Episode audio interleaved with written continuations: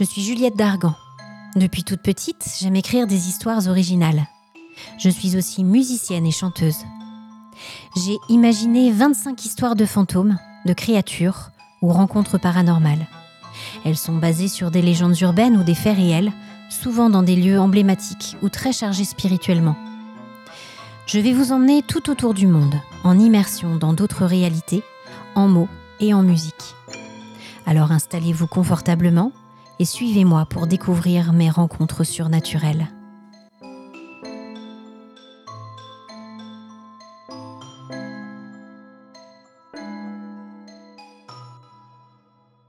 Vous écoutez Rencontres surnaturelles de Juliette Dargan. Épisode 6. Des profondeurs je crie vers toi.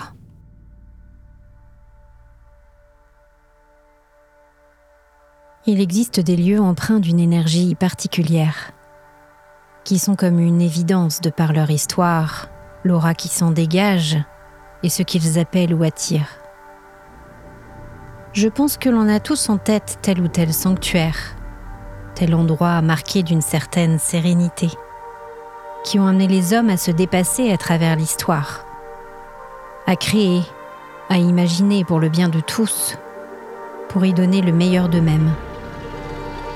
Mais hélas, autant il est possible de trouver de tels endroits du côté de la lumière, autant d'autres sont comme maudits ou maléfiques. Dans ces lieux, le malheur et la violence semblent s'y répéter en une boucle infernale. Le château de Lippe en Irlande du Sud fait partie de cette triste famille. Ce donjon médiéval en bien mauvais état aujourd'hui a été le témoin d'une histoire particulièrement mouvementée et sanglante. C'est dans ce cadre que commence notre récit du jour dans les faubourgs de Dublin, chez la jeune Deirdre Finnegan.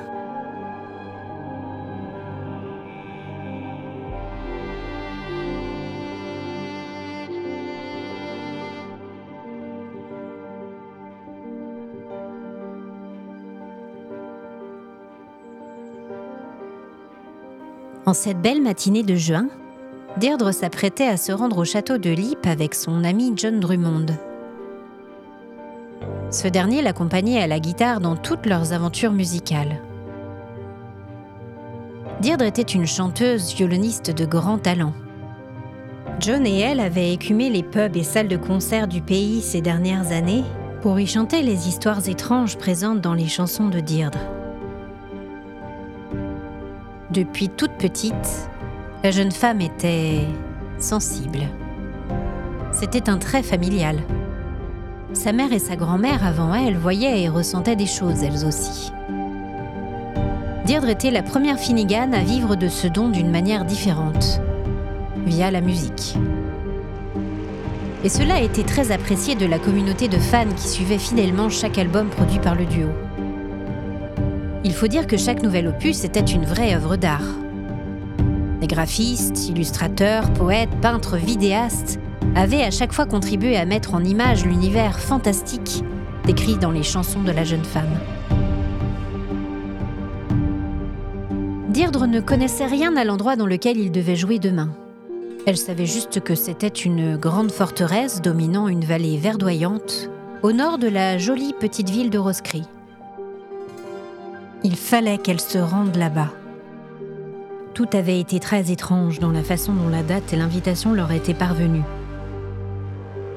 Elle avait rêvé d'une courte silhouette ressemblant à une sorte de grand chien, qui était restée silencieuse mais dont les yeux ne l'avaient pas lâchée pendant toute la durée de son rêve. Elle avait tout de suite ressenti un malaise profond devant cette ombre inquiétante et immobile, comme une menace vague et la sensation glaçante d'un regard sans âge et sans âme la détaillant minutieusement. Elle s'était réveillée en nage au petit matin et John l'avait surprise en débarquant chez elle cinq minutes plus tard. Tu ne vas jamais me croire, Deirdre. À propos de quoi? J'ai reçu un appel en plein milieu de la nuit d'un drôle de bonhomme, propriétaire d'un château et qui organise un festival dédié à l'étrange et au surnaturel. Il nous engage en tête d'affiche pour trois soirs consécutifs. C'est énorme c'est énorme Elle était restée bouche bée un moment. Elle ne savait pas pourquoi elle se sentait aussi partagée. Elle était ravie de cette opportunité, bien sûr, et en même temps une drôle de sensation l'avait envahie. Comme si un malheur, une chose terrible allait se produire. Et tout d'un coup, le souvenir de son rêve sinistre de la nuit passée lui était revenu en mémoire. Bien. Visiblement, elle était attendue de pied ferme là-bas et pas que par des amateurs de musique.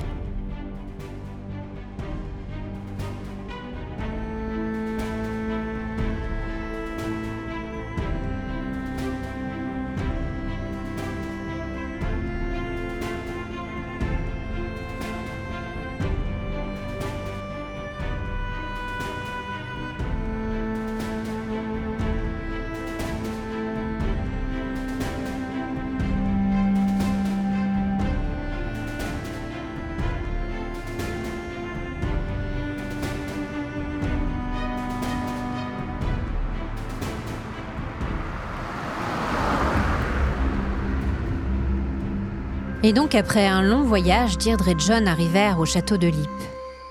Ils furent très bien accueillis par le propriétaire et sa femme, tous les deux musiciens et mélomanes. Vous avez fait bon voyage? Nous sommes ravis de vous avoir avec nous.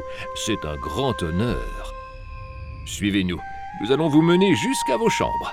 Vous pourrez vous reposer un peu et nous nous retrouverons tout à l'heure pour le dîner. Deirdre se sentait étrangement vidée de toute énergie. Elle avait le même sentiment de menace sourde que dans son rêve. Elle déposa son sac sur la chaise à l'entrée de la pièce et s'allongea sur le lit. Elle se réveilla en sursaut trois heures plus tard, après que John ait frappé à sa porte pour lui dire que le repas allait bientôt être servi et qu'ils étaient attendus par leurs hôtes. Deirdre Deirdre, tu es debout? Tu viens? Il est temps de descendre manger. La soirée fut très chaleureuse, entrecoupée de rires, de chansons, d'histoires personnelles. Mmh. Tout cela accompagné par un dîner succulent et largement arrosé de vin français. Et la voilà, qui s'avance dans la pièce, tout le jury les yeux posés sur elle. Tu avais quoi, euh, 14 ans, non? Oui, Et donc, elle est là, toute petite, les mains tremblantes et morte de trac. je n'étais pas morte de trac. Un tout petit peu inquiète, c'est tout. Elle ferme les yeux et elle se met à chanter Oh Danny Boy.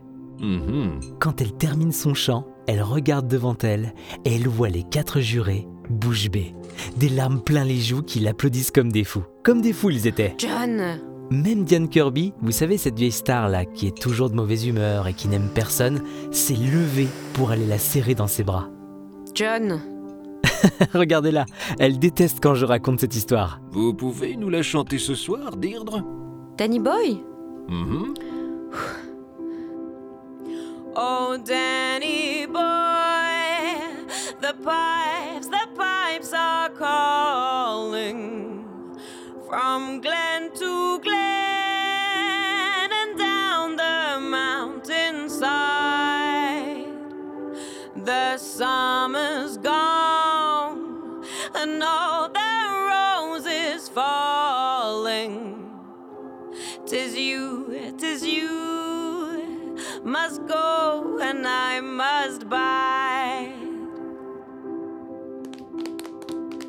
Oh, c'était tout simplement magnifique, Deirdre. Bravo.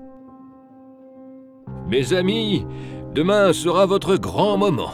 Le concert aura lieu dans le grand salon. Il y aura une bonne centaine de personnes chaque soir, normalement. Et notre petit rendez-vous est toujours très apprécié par les amateurs de paranormal et aussi par les journalistes. Encore une fois, Lisa et moi sommes vraiment ravis de vous recevoir et honorés de pouvoir vous entendre pendant ces trois jours de festival.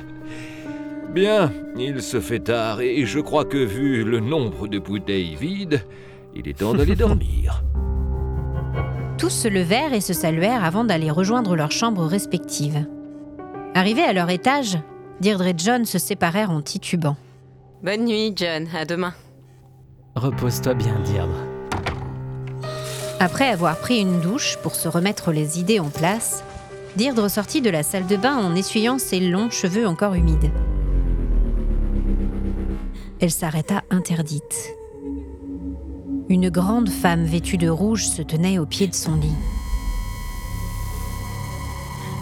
Ses joues étaient marquées de larmes et son regard désespéré et traqué lui serra le cœur de compassion face à sa douleur évidente. Dirdre comprit immédiatement qu'il s'agissait d'une apparition. Était-ce pour elle qu'on l'avait fait venir ici? Pour raconter l'histoire de cette femme au destin visiblement tragique? La femme était très jeune, et ses traits fins étaient magnifiques, malgré son extrême pâleur et sa détresse. Est-ce que je peux vous aider? Je ne vous veux aucun mal, n'ayez pas peur. Dirdre s'avança doucement vers le fantôme, mais celui-ci disparut dès qu'elle s'approcha d'un peu trop près. Elle se volatilisa en poussant un hurlement de rage et de douleur. Après quelques minutes à attendre en vain le retour éventuel de la présence féminine, Deirdre se mit au lit et s'endormit. Elle se réveilla au milieu de la nuit, glacée, le cœur battant et complètement désorientée. Elle n'était plus dans sa chambre, et ses pieds nus étaient enfoncés dans la poussière. Elle se trouvait dans une immense salle remontant visiblement aux origines du château. De grandes fenêtres en ogive, sans vitres, laissaient entrer la fraîcheur du vent qui avait forci pendant son sommeil. Elle eut la nette sensation que la pièce se situait à l'étage. Elle ferma les yeux, le souffle court, envahie par une sombre certitude. Il y a eu de nombreuses morts violentes ici. Une sorte de brouillard rouge semblait faire luire les murs blancs et crayeux qui l'entouraient. Comme souvent dans ses visions, le monde qui se trouvait devant elle oscilla un moment avant de laisser place à une autre réalité, plus ancienne, plus inquiétante. Elle vit des rangées de bancs, un hôtel, une croix, et enfin un grand homme debout dans la pièce qui ne la quittait pas des yeux. Elle ne parvenait pas à comprendre ce qu'il souhaitait lui dire. Elle s'avança prudemment vers lui, mais avant qu'elle n'ait pu le rejoindre, elle observa la gorge de l'inconnu s'ouvrir lentement, révélant la chair rouge et des flots de sang coulèrent le long de sa poitrine. Elle recula brusquement, un peu surprise et effrayée. Elle savait qu'elle n'avait rien à craindre. Tout ce qu'elle voyait n'était qu'un témoignage, un souvenir du passé rejoué à perpétuité et rebondissant sur les murs de pierre. Et pourtant, derrière cette mémoire, inoffensive même si elle était terrible à contempler, elle sentait aussi autre chose. Une force. Une présence primaire, brute, sauvage et absolue. Cela la dépassait complètement et était beaucoup plus angoissant que les âmes torturées des fantômes qu'elle avait croisés depuis le début de la nuit. Elle regarda autour d'elle et se sentit attirée vers une petite porte tout au bout de la pièce. Dans un état second, elle suivit l'appel étrange qui semblait diriger ses pas vers l'ouverture. Elle s'y faufila et s'arrêta devant un grand trou creusé dans la pierre. Tout était trop sombre pour qu'elle puisse en distinguer le fond, et pourtant elle était envahie d'une certitude. Il s'agissait d'un lieu de sacrifice, dans lequel des centaines de personnes avaient péri. Elle sentait la peur, la souffrance, la mort et même L'odeur féreuse et âcre du sang flottait autour d'elle. Elle savait que ce n'était pas réel, qu'il y avait bien longtemps que plus personne n'avait perdu la vie ici. Malgré tout, les crimes perpétrés dans ce lieu maudit avaient profondément marqué l'âme du château. Et elle comprenait que tout était lié à cette présence qu'elle avait détectée plus tôt. Comme un dieu primitif ivre de sang qui attendait le prochain sacrifice. Elle pouvait presque entendre sa longue plainte au fond du trou. Elle se détourna, traversa la pièce et referma la lourde porte en bois derrière elle. Elle déboucha devant un escalier médiéval en pierre, dont les marches usées par le temps luisaient dans la lumière de la lune, passant par les meurtrières. Elle posa sa main sur la paroi pour sécuriser sa descente. Visiblement, elle se trouvait dans l'escalier du donjon. Soudain, elle s'arrêta d'un coup. Deux petites filles vêtues de jolies robes dans des tons vifs se tenaient sur le palier en dessous d'elle et la regardaient progresser doucement. Elle remarqua en grimaçant que l'une des enfants avait la nuque tordue dans un angle peu naturel. Deirdre en tira la conclusion qu'il valait mieux être prudente en descendant les marches. Elle passa devant les fillettes et leur fit un sourire suivi d'un salut amical. Elles la contemplèrent en silence et continuèrent à la fixer jusqu'à ce qu'elle parvienne tout en bas de l'escalier.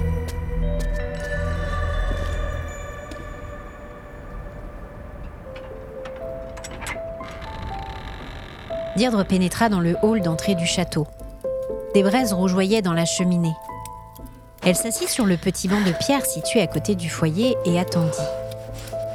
Elle sentait qu'elle n'était pas encore au bout de ses découvertes et que la véritable raison de son invitation en ces lieux allait bientôt lui être dévoilée. Elle était presque endormie quand elle entendit un craquement sec. Une terrible odeur de pourriture envahit la pièce.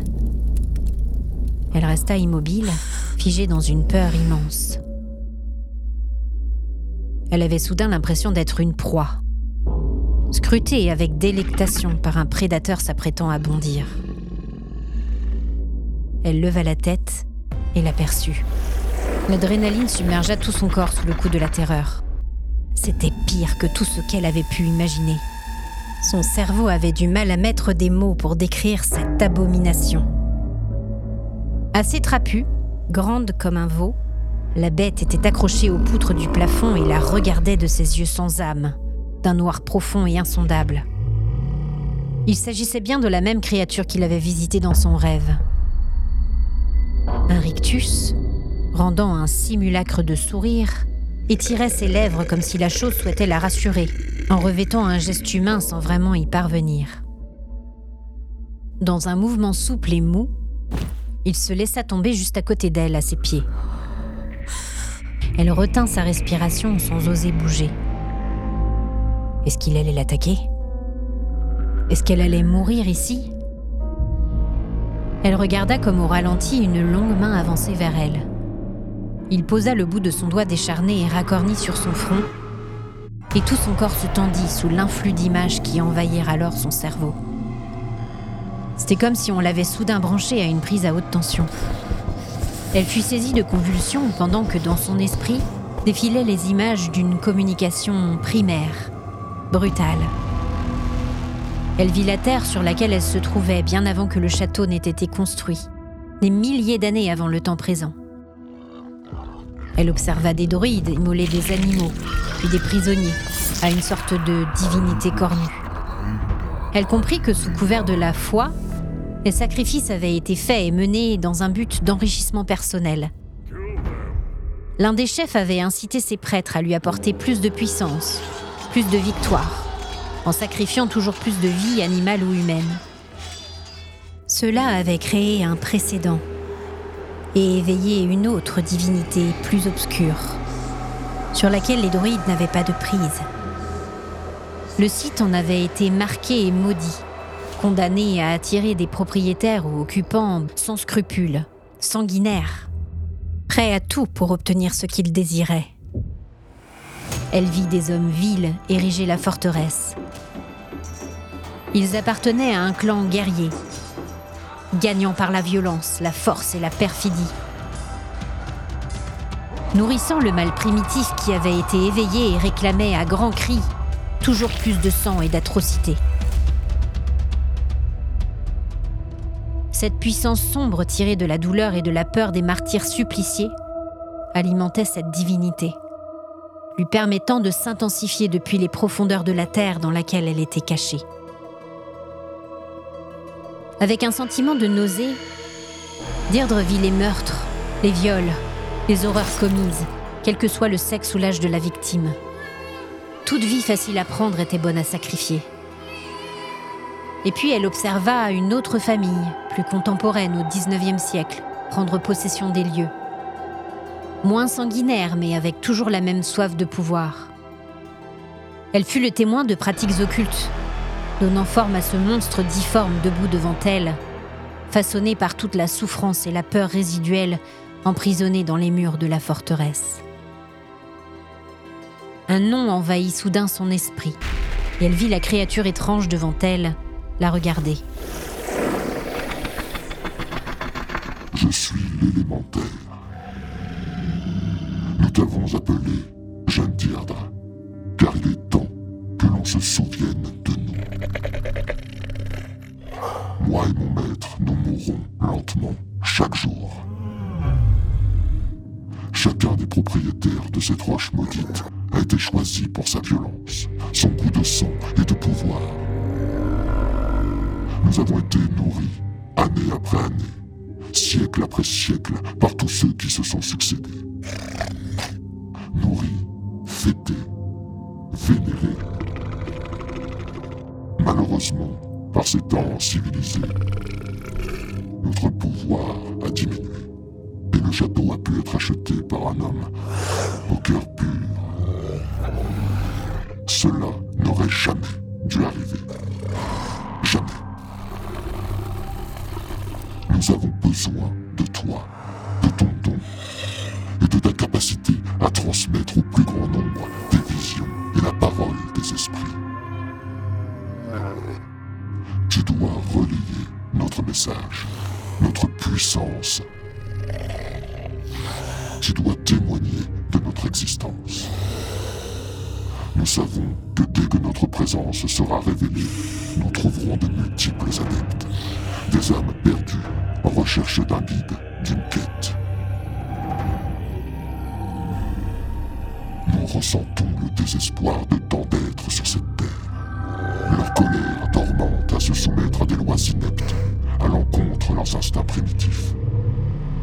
Ces hommes, abrutis par leur travail, par leur vie quotidienne, moqués, bafoués, dont la douleur est chaque jour reniée par les personnes qui les emploient, par leurs dirigeants, par celui ou celle qui partage leur existence et qui est censé les aimer. Nous sentons en eux cette envie de tout détruire, de se venger, ce désir de tuer, mais qu'ils s'empêchent de goûter pleinement. Ce besoin de sang, de violence qui nous est toujours là et ne demande qu'à s'exprimer à nouveau. Tu dois nous y aider, Diable. C'est ta mission, c'est ton rôle. C'est pour cela que nous t'avons appelé ici. Tu as reçu un don pour accompagner les esprits et relayer leur message. Tu sais transmettre à ton monde notre parole. Nous te demandons de nous consacrer tout ton art, ton œuvre, ta vie. Nous te demandons de devenir notre muse, notre porte-parole. Toi, qui depuis toujours relais l'appel de l'au-delà, nous savons que tu seras honoré de pouvoir nous servir. Alors, écris notre histoire. Consacre-nous tout ton talent. Glorifie notre puissance, notre beauté primitive. Fais connaître aux hommes notre existence. En échange, tu auras ce que tu veux. Tout ce que tu as toujours désiré te sera offert. Nous avons fait de toi ce que tu es aujourd'hui. Nous avons soutenu ta carrière. Grâce à nous, les gens te connaissent et t'apprécient. Sers-nous et tu connaîtras l'argent, la célébrité, le succès. Tout sera à portée de ta main. La jeune femme détailla la créature qui se tenait devant elle et hésita. Elle sentait pulser en elle les images que le monstre implantait toujours dans son esprit torturé. Des images de concerts, de soirées, de longs voyages en tourbus, John à la guitare, la regardant tendrement, riant avec elle. Les fans déchaînés, les poursuivant à la sortie des coulisses, les autographes, la foule s'écartant sur son passage, les yeux pleins d'admiration. Elle se vit en plein cœur de Londres, puis de Tokyo, de Sydney, en une succession infinie de chambres d'hôtel, de magasins, de demeures rutilantes et débordant de richesses. Elle se vit participer à des soirées trépidantes, les infrabasses faisant vibrer ses tympans. Et soudain, elle fit un effort surhumain pour sortir de cette vision, de ce paradis surfait qui au fond ne lui correspondait pas tant que ça. Elle avait envie de pouvoir retrouver et garder sa simplicité, sa spontanéité, la vraie vie qu'elle sentait bouillonnante au fond de son cœur. Et elle sut ce que devait être sa réponse. Elle regarda le monstre droit dans les yeux. Non, je ne vous soutiendrai pas. Votre puissance s'éteindra, tout comme vous très bientôt. Il est temps que les souffrances s'apaisent, que toutes les victimes encore prisonnières de ces murs soient libérées. Elle se leva et sortit de la pièce, abandonnant l'élémentaire derrière elle, qui la suivit de ses yeux sans âge.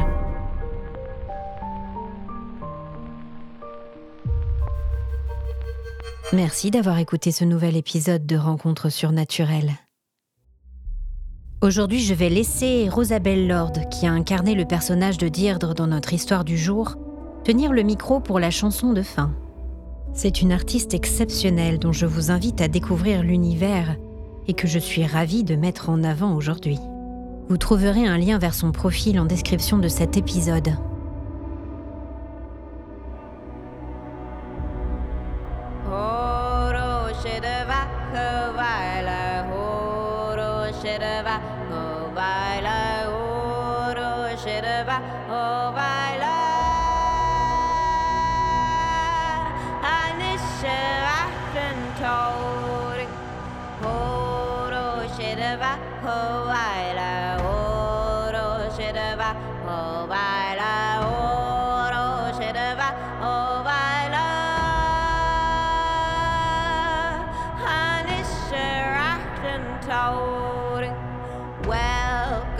Oh afflicted woman, twas our ruin you were imprisoned off fine land in the hands of thieves. With you sold to the foreigners. Oh baila, oro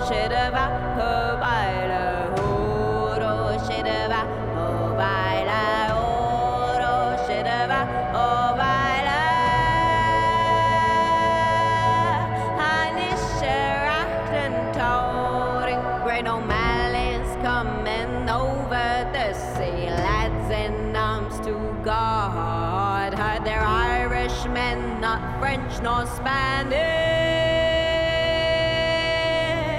and they will rout the invaders. Puro shirva, ho baila, puro shirva,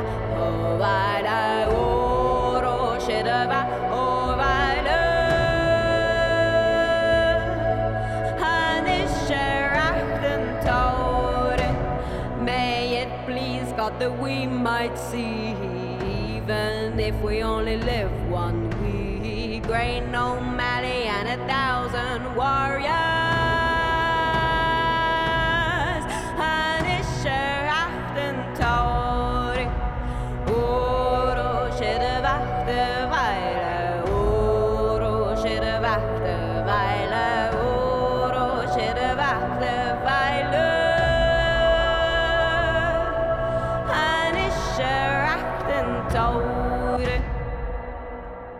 Vous avez aimé cette histoire?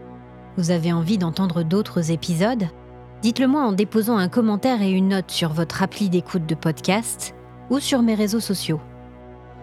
Je suis toujours à l'écoute de vos histoires et témoignages et ouverte à toute collaboration éventuelle. Vous pouvez m'écrire sur juliettedargan.raconte@gmail.com ou visiter mon site internet juliettedargan.fr. La prochaine fois, nous partons plus au nord, en Islande, faire une bien étrange rencontre aux côtés d'Hilda et Lorraine dans leur trek sur l'Eldrun et son désert de lave.